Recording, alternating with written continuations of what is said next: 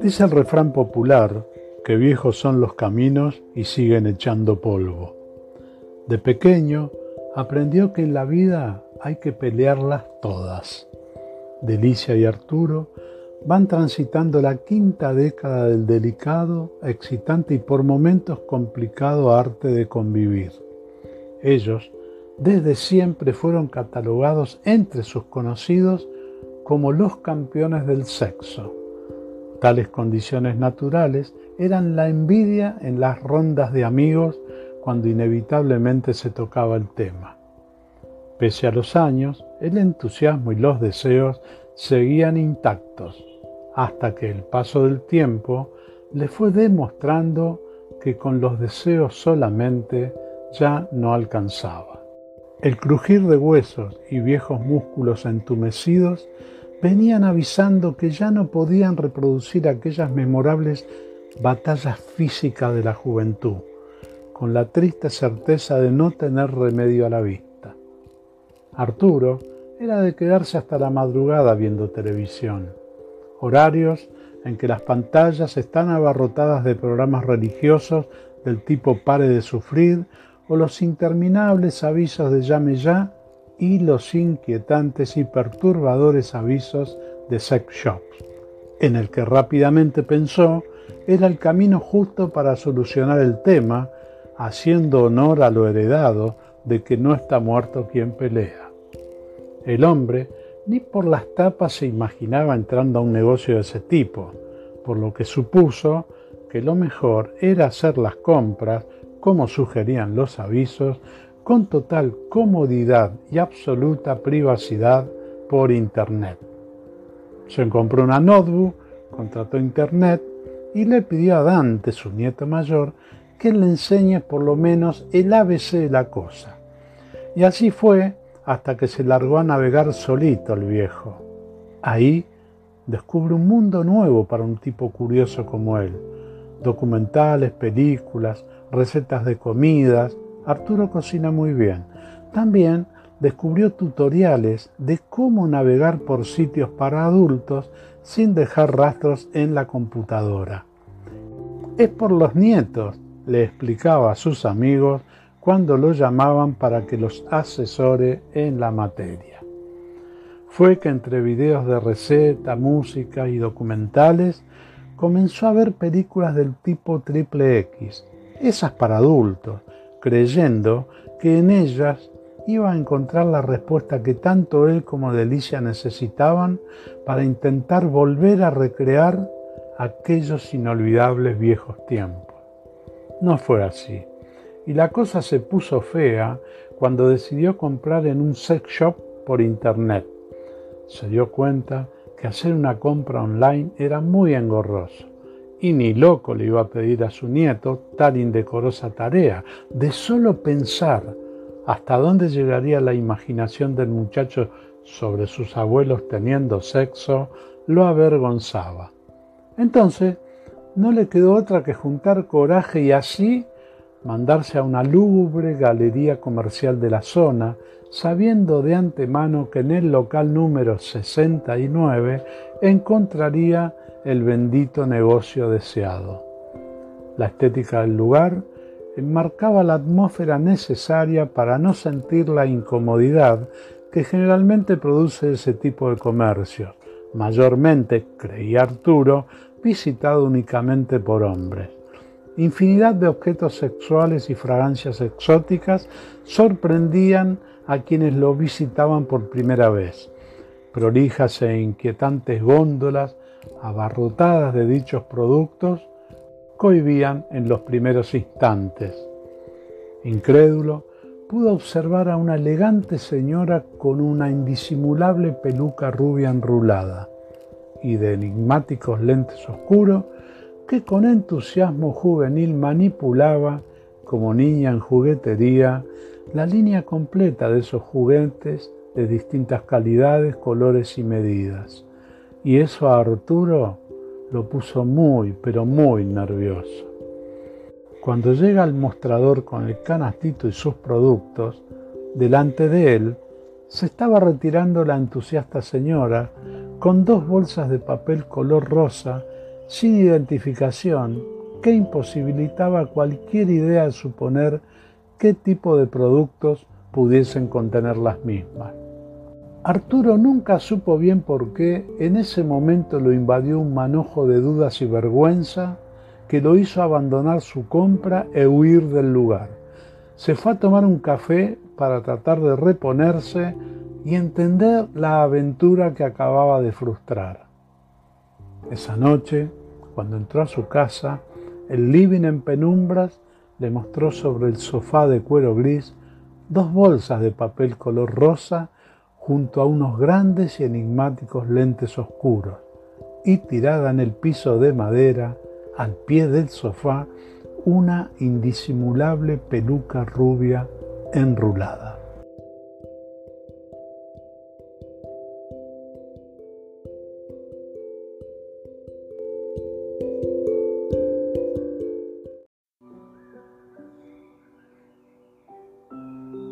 Manchas de amor. Me contaron que mi abuelo Amor en sus últimos días de vida con su rostro impregnado de dolor y tristeza, repetía obsesivamente tres palabras casi inentendibles. Pienso que las mismas habrán tenido que ver con algún hecho personal que lo marcó para el resto de su vida, desde aquella, su época de adolescente. Esas tres palabras que repetía hasta agotarse eran manchas, glue y Mercedita. Nadie en mi familia pudo descifrar ¿Por qué esas tres palabras podrían haber causado tanto dolor a mi querido abuelo? Y mi abuela Carmen ya no estaba en este mundo para preguntarle si tendría alguna pista que nos permitiese poder ordenarla. Mi mente revoltosa, soñadora y novelesca no pudo dejar de asociar aquel dolor de mi abuelo con algún amor frustrado, y les confieso que tan lejos no estuve más adelante, y porque me lo contaron, supe que esas tres palabras, manchas, glue y mercedita, estaban estrechamente relacionadas entre sí. La biblioteca Pablo Rojas Paz de Glue, como lo pronunciaba mi abuelo, o Gleu, como aún lo pronuncia la mayoría de la población, organizaba ya por la década de los 80 para el mes de septiembre y más precisamente para el Día de la Primavera, un concurso de manchas que supo acumular cierto prestigio y que trascendió el ámbito local. Una vez por año y con participación libre, se convocaba públicamente a retratar los paisajes campechanos y sus edificaciones de estilo. Sobresalía el inmenso trabajo que había hecho el maestro Raúl Soldi en la parroquia Santa Ana con sus frescos reconocidos mundialmente y que entusiasmaba a aficionados e incipientes artistas a viajar, en algunos casos varios kilómetros, para visitarnos y participar del concurso. De esa etapa y durante tres años seguidos, llegaba a Gleu desde Olivos una espléndida mujer de unos 40 años, de una elegancia incomparable y belleza superior, que inmediatamente hechizó a aquel adolescente al que sus amigos lo apodaron con cariño Negrito. El negrito amor aún no había transitado los laberintos del amor, muy a pesar de que su nombre sugeriría otra cosa. El negrito fantaseaba a gran escala sus sueños de una vida junto a aquella mujer que lo deslumbró, mientras sus amigos los de la placita, vaya a saber si por maldad o por envidia se burlaban también a gran escala de ese negrito totalmente enamorado. Con un presentimiento oscuro que corroía su corazón, en aquel tercer año del concurso y antes que ella abandonase Gleu, el negrito sacando fuerzas que no sabía que tenía, se atrevió a preguntarle su nombre ella le respondió con una dulzura que lo derritió, Mercedes, mi nombre es Mercedes. Entonces el negrito amor, con esos reflejos que solo la sensación de lo impostergable puede dar, y para que ella se sienta tan adolescente como él, le replicó, de ninguna manera, señora. Usted para mí es Mercedita. y agregó sonrojado, mi Merceditas. Luego de aquel momento mágico que apuntaba a un futuro repleto de amores, el destino insondable hizo que sus caminos jamás se volviesen a cruzar. Fueron muchos los artistas que en esos años acostumbraban a donar sus cuadros a la biblioteca. También lo hacían a esos simples y asombrados habitantes que generosamente los convidaban con mates, torta frita y algún almuerzo al aire libre mientras inmóviles, asombrados y en silencio, admiraban cómo esos pinceles repletos de colores en unas pocas horas eran capaces de darle vida a aquellos paisajes maravillosos que sus propias rutinas habían hecho invisible hacía ya mucho tiempo. El asunto es que hace poco volví del exterior, ya que hacía un año atrás me había ganado una beca para perfeccionar mis estudios, los que darían paso al inicio de mi carrera profesional. Ni bien llegué a Gleu, me fui directo a mi casa paterna a ver a mi familia. Durante mi estadía en Europa, acá en Gleu, había fallecido mi querido e inolvidable abuelo Amor. Bien de pueblo chico, a los diez minutos de caminar por la zona me había cruzado con medio poblado, pero una grata sorpresa fue que camino a mi vieja casa de Villa París, me crucé con el que fue el mejor amigo de toda la vida de mi abuelo, el ahora ya anciano don Antonio, Toñito, como le decían cuando formaba parte de aquellos inocentes muchachones, los de la placita. Don Antonio lo visitó a mi abuelo casi todos los días hasta que falleció. No le tuve que hacer la pregunta. Él descubrió lo que estaba buscando y demostrando cierto alivio me contó sobre aquella historia de amor. Un amor nunca confesado por mi abuelo que en silencio y dolorosamente lo acompañó hasta su último aliento. Pero yo necesitaba encontrar vínculos reales que me permitiesen cerrar la historia. Se me ocurre hacer una búsqueda de todos los cuadros que aquellos años tras años los artistas donaban a la biblioteca y también de los que estaban aún en poder de los vecinos para ver si daba con alguno que tuviese la firma de Merceditas y que me daría certeza sobre el tema en cuestión. Me abrieron las puertas de sus casas unas 30 familias y ante cada decepción se volvían a abrir las puertas de otras familias. Y así hasta que la nada frustró esa primera búsqueda. Mi última esperanza era la Biblioteca Pablo Rojas Paz, organizadora de los concursos, en la que supuse tendría más chances de encontrarlo.